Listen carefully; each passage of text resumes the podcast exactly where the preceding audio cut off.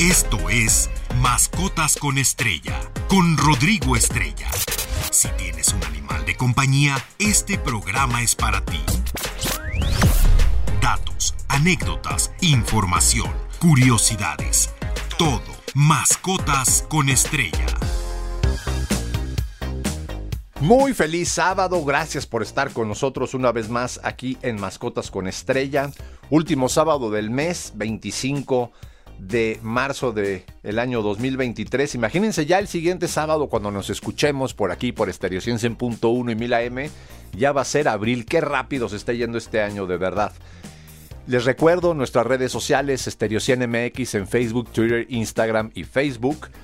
Así como nuestra página web estereo100digital.mx donde podrán encontrar toda la información de sus artistas favoritos y obviamente los podcasts de mascotas con estrella de programas anteriores.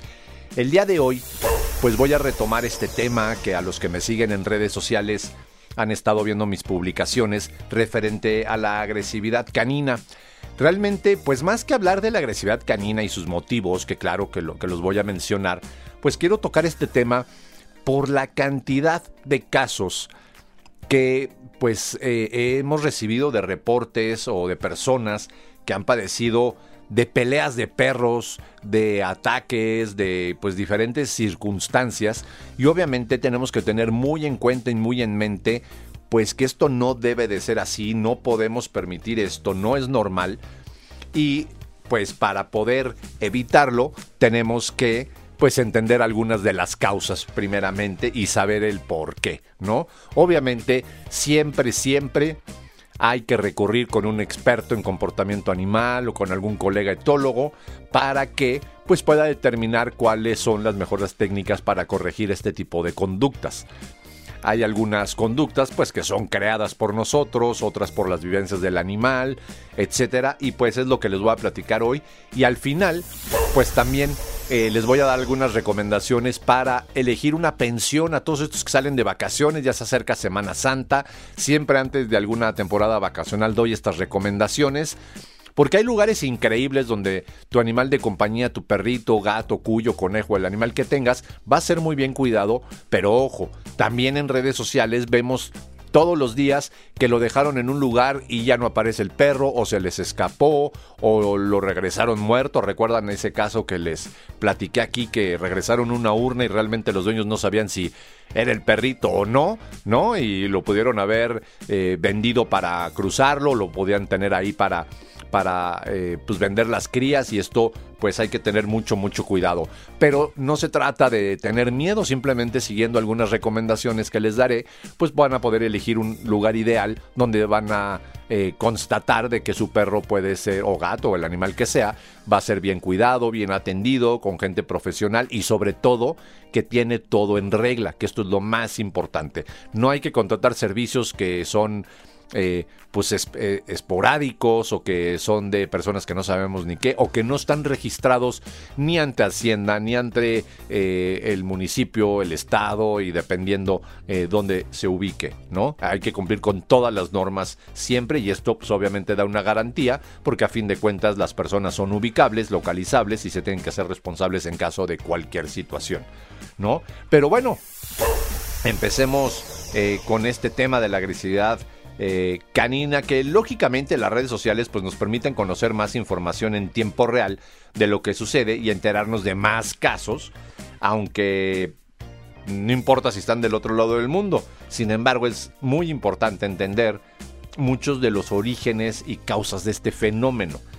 Claro, el incremento de la cantidad de animales de compañía, en este caso hablando de los perros, pues es eh, uno de los primeros factores, ¿no? Hay parques donde llega un momento en que la saturación es enorme y pues al igual que nosotros no somos monedita de oro para caerle bien a todo el mundo y pues siempre pueden tener eh, eh, alguna discordia, por llamarlo así, pues con otro perrito y pueden llegar a pelearse, ¿no? Obviamente esto no debe de ser y debemos de estar al tanto. La primera recomendación es cuando paseamos a nuestro perro, no es para andar en el teléfono, no es para llegar al área de perros y soltarlo y desentendernos de él, no, siempre tenemos que estar muy pendientes de él y recuerden, este tiempo de calidad y esta convivencia cuando sacamos a pasear a nuestro perro e incluso lo dejamos un rato libre en la sección para mascotas, eh, es una generación de vínculo muy importante con ustedes. Entonces, no se trata de dejarlo ahí y listo, ¿no? Obviamente, pues algunos de los factores que han influido en esto, pues lo primero es la gran demanda de cachorros por parte de nuestra sociedad. Es increíble, ¿no? Eh, la, eh, la masificación, por ejemplo, en la cría, que es el mal control de la selección, y la elección de reproducciones en el caso de perros de raza. Tenemos que terminar con esto.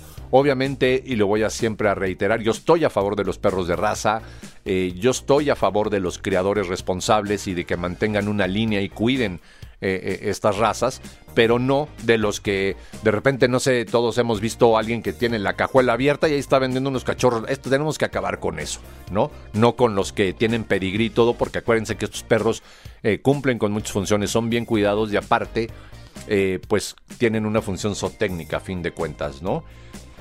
También, pues, las modas, ¿no? La compra masiva de ciertas razas. Por ejemplo, eh, primero fueron los pitbull, los labradores, y ahora son los pastores belga, los malinois, que todos conocemos.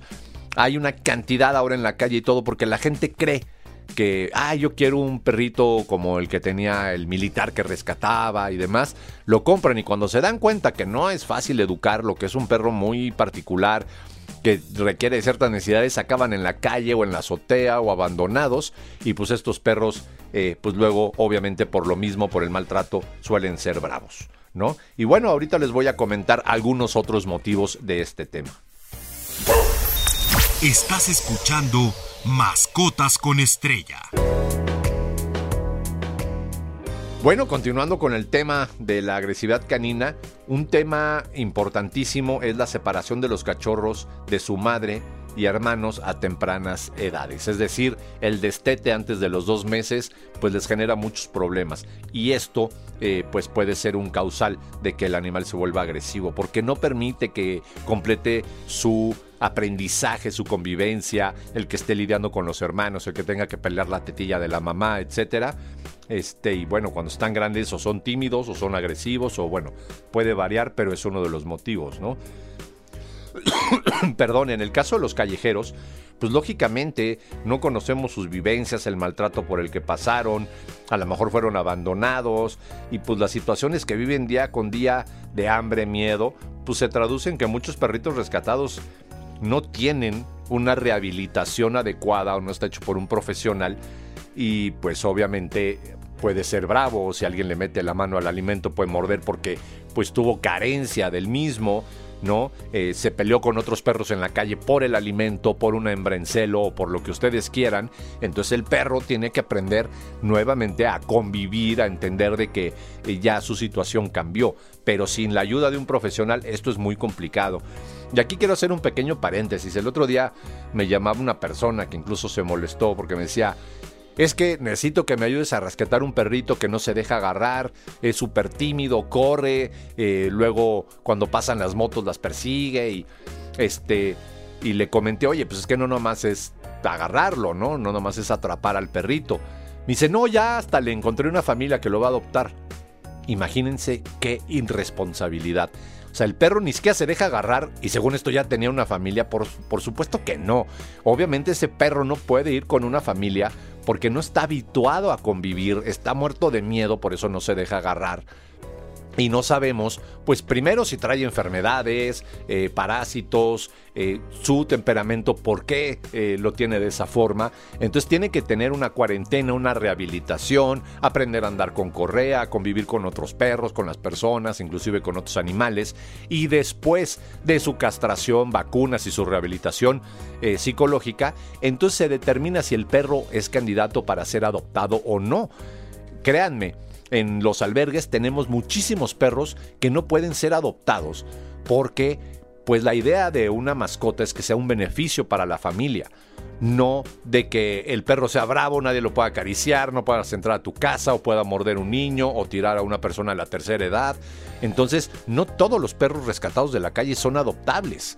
¿No? Muchos vemos al callejerito, buena onda y todo, pues a lo mejor ese perrito sí, sin embargo también necesita una rehabilitación, pero no todos son adoptables y esto lo quiero dejar muy claro. Y no es un juego rescatar un animal, esto lo tenemos que entender muy bien, requiere de un proceso que eh, cuesta dinero, cuesta tiempo, cuesta dedicación, cuesta muchas cosas y hay que entenderlo para que las personas, pues cuando rescaten un perrito, eh, que también me ha pasado, que me llaman, oye, es que rescaté un perro, lo metí a mi casa y me agarró a mi otro perro, no lo soltaba, está herido, no sé qué hacer. Pues bueno, para empezar, cuando se rescata un animal hay que llevarlo a una clínica para una revisión física.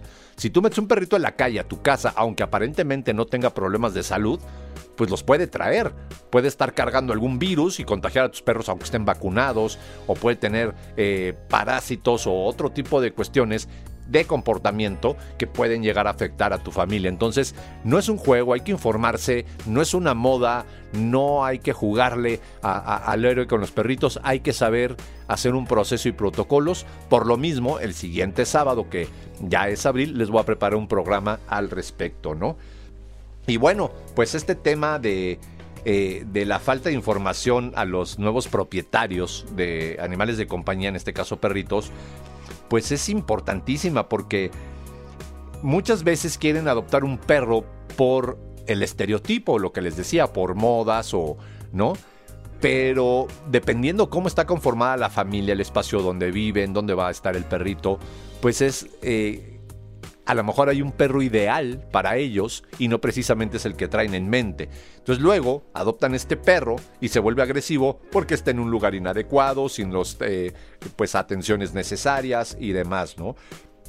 Eh, también, pues cuando es un cachorro, aunque sea adoptado, pues tenemos que determinar eh, y entender y conocer, informarnos y leer de cuáles son sus necesidades, cómo irlo educando, ¿no? Aquí hemos hablado muchísimo de cuando los perritos están dentando, es decir, cambiando sus dientes, pues van a morder todo. Entonces llega un momento en que las personas se hartan y lo sacan a la calle o no saben qué hacer, se desesperan, empiezan a maltratar al perrito, lo empiezan a encerrar o lo empiezan a dejar amarrado y esto lo torna agresivo, ¿no? Y aparte es considerado maltrato tener un animal así, ¿no? Y pues obviamente eh, es la etapa más importante de desarrollo, de socialización y de aprendizaje. Por lo tanto, pues eh, tenemos que estar muy conscientes de cómo actuar si vamos a tener un cachorro en casa y no tenemos conocimiento, ¿no? Y bueno, rápidamente, la educación y preadiestramiento del cachorro desde los tres primeros meses de vida y pues no dejar estos problemas cuando ya se hayan incrementado o el perro ya esté grande, porque claro, se pueden corregir la gran mayoría, pero es más complicado, ¿no? Y también, pues rápido, la sobreprotección, mitos, privilegios y puntos de vista de los propietarios hacia sus perros, es decir, la antropomorfia, que pues eh, les afecta tanto que luego el perro se vuelve aprensivo y sobreprotector. No se vayan, vamos a un pequeño corte, quédense aquí en Estéreo 100.1, la estación del Delfín. Todo sobre animales de compañía. Mascotas con estrella.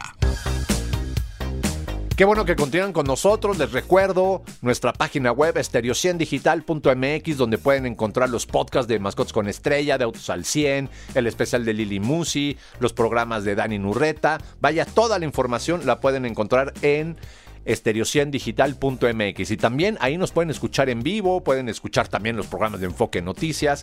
Vaya, les recomiendo bajar esta página y la aplicación que ya está lista para Android y iOS. Y bueno, eh, continuando con el tema de la agresividad canina, que no nos va a dar tiempo, pero bueno, en mis redes sociales van a poder encontrar todas las publicaciones. Vamos en la número 3, yo creo que van a ser unas 10 y ahí van a poder dar seguimiento a todo esto que les estoy compartiendo. A mí me encuentran como Rodrigo Estrella o Rostar Pets en Facebook, Twitter e Instagram, ¿no? Y pues bueno, también otro motivo de la agresividad canina pues es el abandono, eh, el adoptar un perro sin previa evaluación o rehabilitación, el que el perro esté en un entorno nocivo, ¿no? Y lo realmente importante es conseguir entre todos, perdón, que en un futuro pues no existan problemas de conducta relacionados con la agresividad. Para ello, profesionales de diferentes ramas y propietarios y amantes de los perros debemos de colaborar pensando que todos somos compatibles y queremos conseguir los mismos objetivos. Esto es muy muy importante, pero hay que comprender lo que significa el término agresión. Tratar de definirlo, valorar las diferentes causas y tipos de agresividad, pues nos va a ayudar a hacer un mejor diagnóstico para poder controlarlo, modificarlo e inhibirlo y sobre todo, pues diferenciar el tipo de agresividad, porque hay muchos tipos de agresividad.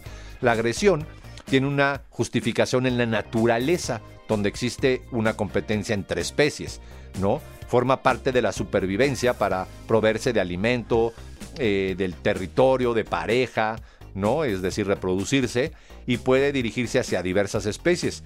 Algunas, incluso específicamente, pues ha incluido el hombre, ¿no? El humano. Pero esto, pues no debe de ser en un animal de compañía, ya es un animal doméstico. Porque en pocas palabras la definición de la agresión en los perros es la acción dirigida que busca la lesión con el fin de dañarlo, limitarlo o dominarlo. Entonces, pues si nuestro perro está bien educado, tiene un ambiente adecuado, la alimentación adecuada, los cuidados necesarios, pues no va a ser un perro agresivo. Pero muchas veces, y perdón que lo diga de esta manera, y a mí, eh, pues como etólogo, me han preguntado, ¿cuál es el perro más complicado que te has encontrado para rehabilitar o, entrenar? Le digo, no, nunca me he encontrado un perro así. El mayor problema es tener un dueño, por llamarlo de esa forma, que no entiende que el problema es él. Y decírselo es bien complicado, es muy difícil poderle decir a alguien es que el problema no es tu perro, el problema eres tú, porque lo toman personal o se enojan o creen que los estás agrediendo, pero de verdad, he atendido algunos casos que dan ganas de quitarles al perro a ese grado. Pero bueno, uno trata de ser empático, de, canalizar esto de la mejor manera y bueno, hemos logrado buenos objetivos y buenos logros, pero muchas veces somos nosotros quienes cometemos los errores, ¿no? Ya que la agresión pues, puede ser influenciada por la genética, ¿no? Propia de cada especie, cada individuo. Claro que existen eh, pues, animales más potentes que otros y si no son bien canalizados, van a descargar esto en la agresión. No es porque haya razas más bravas que otras. Tiene que ver con otros factores, pero si hablamos de un perro grande, potente, fuerte, pues claro que va a ser mucho más difícil controlarlo, genera miedo entonces te domina y ese perro se da cuenta de que le tienes temor, entonces es más difícil controlarlo, ¿no? Eh, y pues también lo hemos visto en los chihuahuas, ¿no? Que son los perros más agresivos y sí, no pasan las pruebas de temperamento y tienen muchos problemas porque se ha pues prostituido la raza, por decirlo así, no se ha cuidado la línea y obviamente la sobreprotección al ser tan chiquitos y todo pues les genera inseguridad y esto lo eh, traducen en, en agresividad, ¿no? Eh, los factores hormonales, claro, cuando hay un hembra en celos y llegan dos machos, aunque los dos sean buenos perritos, pues pueden llegar a pelearse, es una cuestión instintiva, entonces hay que tener cuidado. Por eso siempre voy a insistir en que tenemos que esterilizar absolutamente a todos, ¿no? Eh, los estímulos ambientales. Puede haber ciertos ruidos o cuestiones en, en nuestro alrededor pues que le generen un temor. ¿Y el perro cuál es su única forma de reaccionar? Pues mordiendo, su, su, hocico es su todo, está su nariz, su boca, su todo. Entonces, pues no esperemos que, que, reaccione de otra manera. Por ejemplo, cuando yo he llegado a rescatar perritos que están muy heridos, pues claro que tengo mucho cuidado que me va a morder porque el perro está en dolor y su única forma de reaccionar es morder, de defenderse, de... ¿No? Entonces, no podemos culpar al perrito. Y aquí rápido otro paréntesis. Hubo un caso donde un ladrón se metió en una casa y fue atacado, fue mordido por dos perros. Y tuvimos que acudir a defender a los perros porque los querían sacrificar. Imagínense la ignorancia del juez. No, los perros estaban en su casa, el ladrón se metió y los perros cumplieron su función.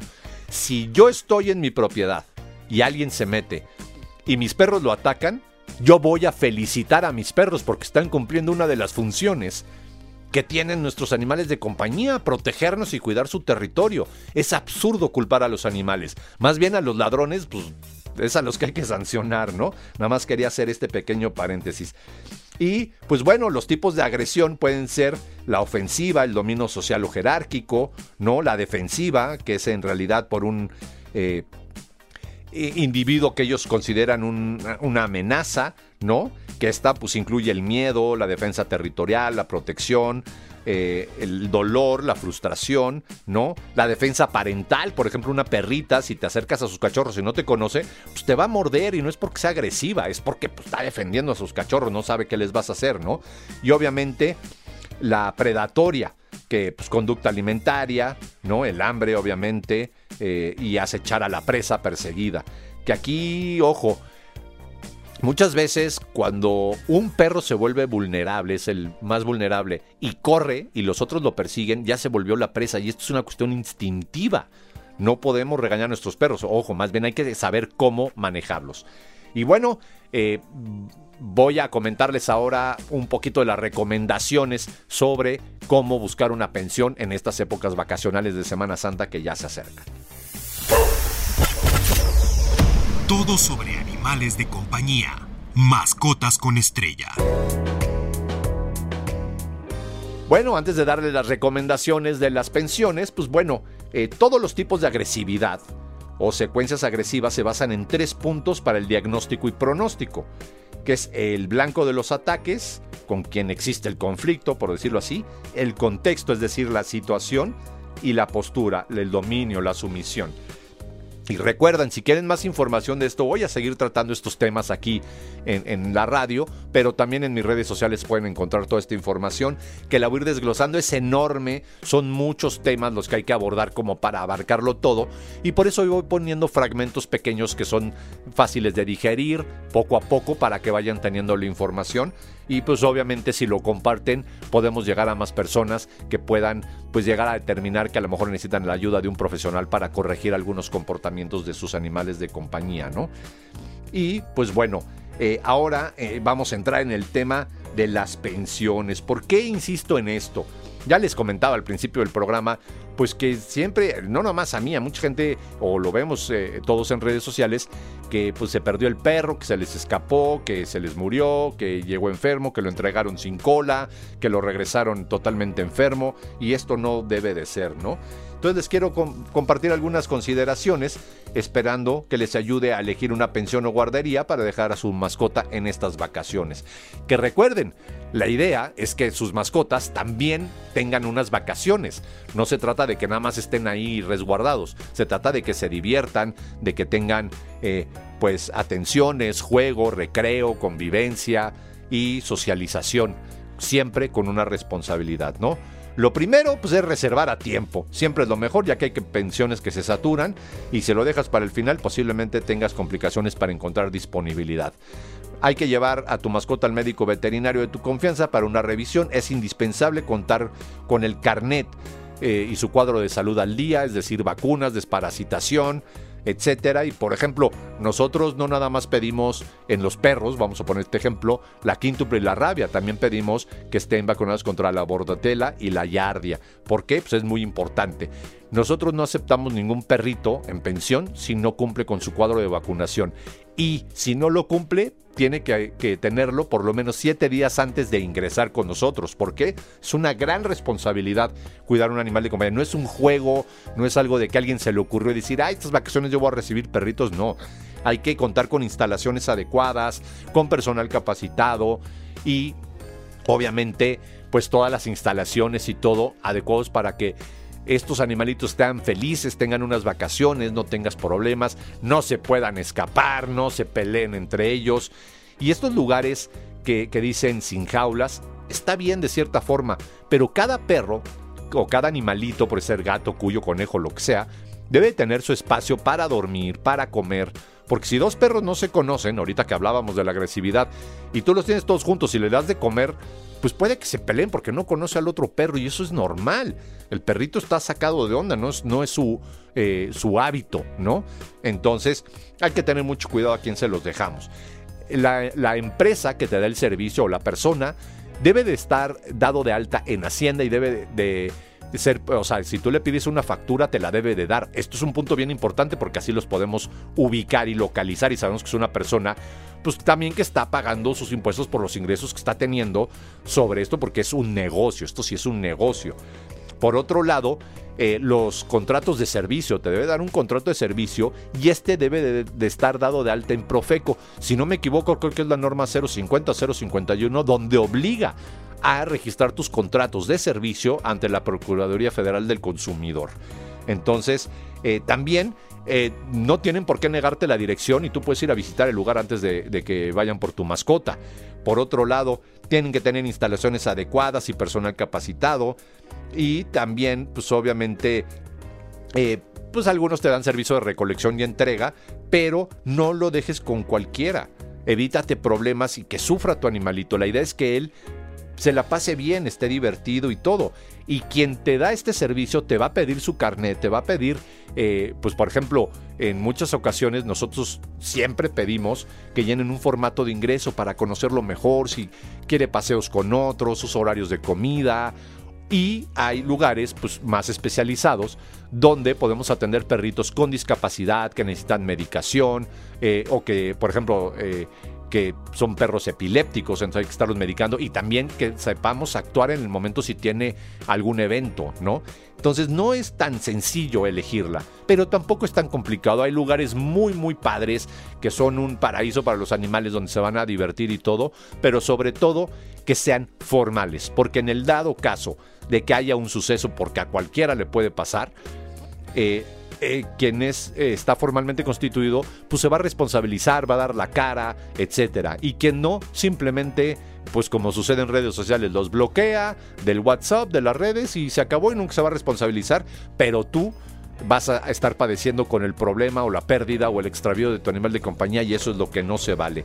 Hay que asegurarnos de contemplar alguna de las alternativas que les acabo de considerar y obviamente pues este, eh, vaya, eh, encontrar el mejor lugar más adecuado y que por lo general pues esté cerca de su domicilio o en la zona aledaña para que eh, sepamos que estamos seguros y podamos ir a verlo, ¿no? En un dado caso. Pues bueno, yo me despido, se nos acabó el, el, programa del día de hoy. Esta semana no hay efemérides relacionadas con los animales y la frase de la semana sería, asegúrate de conseguir un lugar adecuado para tu animal de compañía, no nada más pienses en tu diversión, piensa en ellos. Cuídense, feliz fin de semana, quédense aquí en Estéreo 100.1 y 1000 AM, la estación del Delfín. Esto fue Mascotas con Estrella. No te pierdas la siguiente emisión, porque siempre hay algo interesante sobre nuestros animales de compañía. Mascotas con Estrella en Stereo 100.